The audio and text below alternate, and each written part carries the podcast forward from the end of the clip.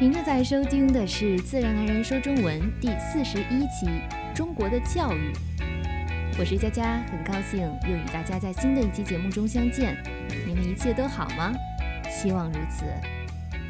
每个国家的教育体制都有所不同，在今天的节目中，我将带大家一起去了解一下中国的教育体制。再次提醒参加我们募集计划的朋友们，可以在我们的网站 speakchinesenaturally.com 下载到本期节目的完整文本。下面进入今天的主题。首先，我们来说说中国的教育体制分为哪几个阶段。它大致可分为学前教育、初等教育、中等教育和高等教育。我们先来说学前教育。它是指三到六岁的儿童在幼儿园接受的教育过程。幼儿园一般分小班、中班、大班，共三年。这里要说明的是，学前教育并不是强制性的，也就是说，家长可以选择是否送自己的孩子去幼儿园。虽然说不是强制性的，但大多数的家长因为工作的原因和想让孩子得到专业的启蒙教育。一般都会把孩子送去幼儿园。那么在幼儿园里学什么呢？幼儿园主要是帮这个阶段的孩子养成一些良好的行为习惯，发展一些新的能力及兴趣，比如帮他们养成独立自主的能力、适应新环境的能力，教他们如何与他人相处、如何与别人分享等等。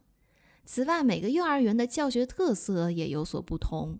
有些幼儿园会以文体为主，比如画画、手工、唱歌、跳舞；还有些幼儿园会把侧重点放在教授一些简单的文化知识上，比如简单的算术、基础的英语等。接下来，六到十二岁的儿童在小学接受的教育过程，我们把它称为初等教育。小学分六个年级，学制为六年。与学前教育不同的是，初等教育是强制性的，法律规定它是免试入学、免试就近升学。如果家长不喜欢学区里的学校怎么办？有两个方法：一是带孩子去参加一些有入学考试的学校，一般是重点学校或民办学校。如果考不上呢？这些学校都会有少量名额留给交赞助费的家长。因为名额比较少，所以一般家长还得到处托关系才能拿到这个名额。所以现在很多家长在买房时也考虑到这个因素，会比较看重学区，这样孩子可以直接免试就近就读比较好的学校。这也是为什么在中国好的学区房特别贵的原因，哪怕是一个二手房。在小学学习的主要科目有语文、数学、品德、科学。大多数的小学从三年级开始学英语。需要说明的是，英语这门学科在现今中国的教育中占据的地位是越来越重了。记得我上小学的时候，是从五年级才开始学一些最基本的英语知识，可现在有些小学甚至从一年级就开始教英语了。小学的附属科目有体育、音乐。美术、健康、法治、信息技术、综合实践。初等教育后是中等教育，也就是指十二到十七岁期间在中等学校接受教育的过程。普通中学分为初中和高中，学制各为三年。请注意，初等教育和中等教育中的初中属于国家九年义务教育的范畴，这九年的教育是强制性的。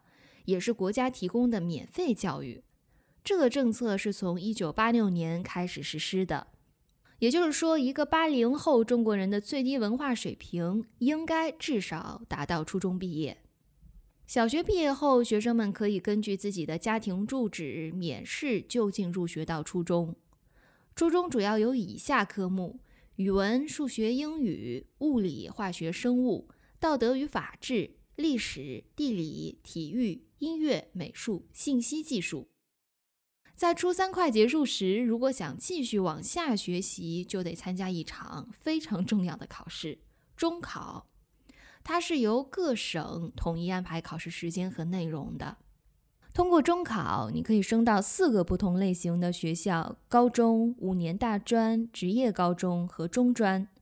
高中更偏重于文化教育，是为了考大学而准备的，所以相对的，它的分数要求最高。五年大专、职业高中和中专更偏向于技术性和职业性，比如师范、护理、餐饮、计算机、建筑、财经等。毕业后就可以直接进入社会工作了。有一部分职高的学生也是想考大学的，但相对的，职高录取分数线和学习压力会比普通高中低。而五年大专毕业时，可以选择参加专转本的考试，考上了就可以继续学习两年大学本科的课程。根据学生自身的学习成绩等需求，在考前需要填写一张志愿表，考生可以填写多个志愿。第一志愿就是他最想去的学校，比如省重点高中或五年大专师范学校。最后一个志愿就是为了以防万一，即使考砸了也可以被录取到的学校，比如一些中专或职高学校。录取时是从第一志愿开始的，如果分数没达到，才会看第二志愿，以此类推。为了帮助考生填志愿，一般在正式中考前，学校都会举办几场模拟考试，以帮助学生了解自己的大概水平。普通高中和初中学习的主要科目是差不多的，也是在第三年快结束时需要参加高考才能升大学，考前也是需要填写志愿表的。由于高考的政策一直在变，这里我就不再详细介绍了。最后就是高等教育。它是中等教育后进行的专科、本科和研究生教育。大学本科一般为四到五年，大学专科一般为二到三年。本科的学生可以申请学士学位，大专是没有学位的。怎么样申请学士学位？我记得我上大学时申请学士学位的其中一些条件包括要达到一定的课程学分，通过毕业论文答辩。通过全国大学生英语四级考试和全国计算机二级考试等，但在准备这期节目的时候，据我所查到的最新资料是说，现在全国大学生英语四级考试已经不再作为拿学位的必要条件了。说真的，对非英语专业的大学生来说，这个考试还是比较有难度的。我记得我当时有很多同学没拿到学士学位，就是因为这个考试没通过。本科又根据学校专业的好坏分三个等级：一本、二本、三本。分数最高和学费最便宜的是一本，只有极少数的学生能考上；三本是分数最低和学费最贵的。本科毕业后，如果想再继续深造，还可以参加研究生考试。研究生又包括硕士研究生和博士研究生。接下来，我想说说中国教育与西方教育的一些主要不同点。一、在校时间，在西方很多国家，学生只用去学校半天，而中国学生的在校时间是比较长的。国家规定，学生每日学习时间，小学不超过六小时，中学不超过八小时，大学不超过十小时。初等教育和中等教育一节课一般是四十分钟，课间休息十分钟；高等教育一般一节课是一小时到一个半小时，课间休息十到二十分钟。二、教师，西方很多学校的教师都是一两个人负责一个班的所有课程教学，而中国教师的分科是非常明确的，基本上一个老师只负责一门主要学科，但会同时教几个班。比如，我原来只教英语这门学科，但我要教二到三个班级的学生。三、教学方法和侧重点，西方教育比较注重培养学生的综合能力，鼓励创新思维、个性发展，而中国教育主要是填鸭式教学。什么是填鸭式教学？在鸭子生长到一定时期，通过按时把做成长条的饲料从鸭嘴填进去。以减少鸭子的运动量，使其快速增加重量，这就是填鸭。所以，填鸭式教学法就是指灌输式教育，以教师教为主，学生在很大程度上只是被动的接受知识。最后，不得不说，中国的学生真的是很辛苦，因为中国人口众多，竞争压力也随之增大，这是一个短期内不能改变的现实。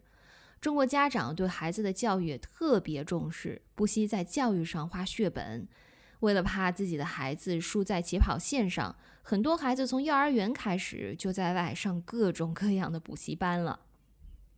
作为一名教育者，我认为中国的教育模式还有很多需要改进的地方。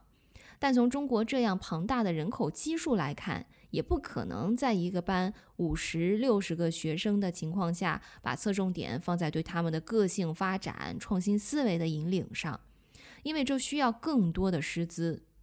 所以，我认为家长的作用在这个方面更显得重要。到这里，今天的节目也即将结束了。我也很好奇，你们国家的教育体制是怎样的？学生的学习压力大吗？竞争激烈吗？入学升学需要考试吗？欢迎来我们的 Twitter、Facebook 或主页与大家分享。下期节目我们会说一个流行语，如果你对这一主题感兴趣，千万别错过了。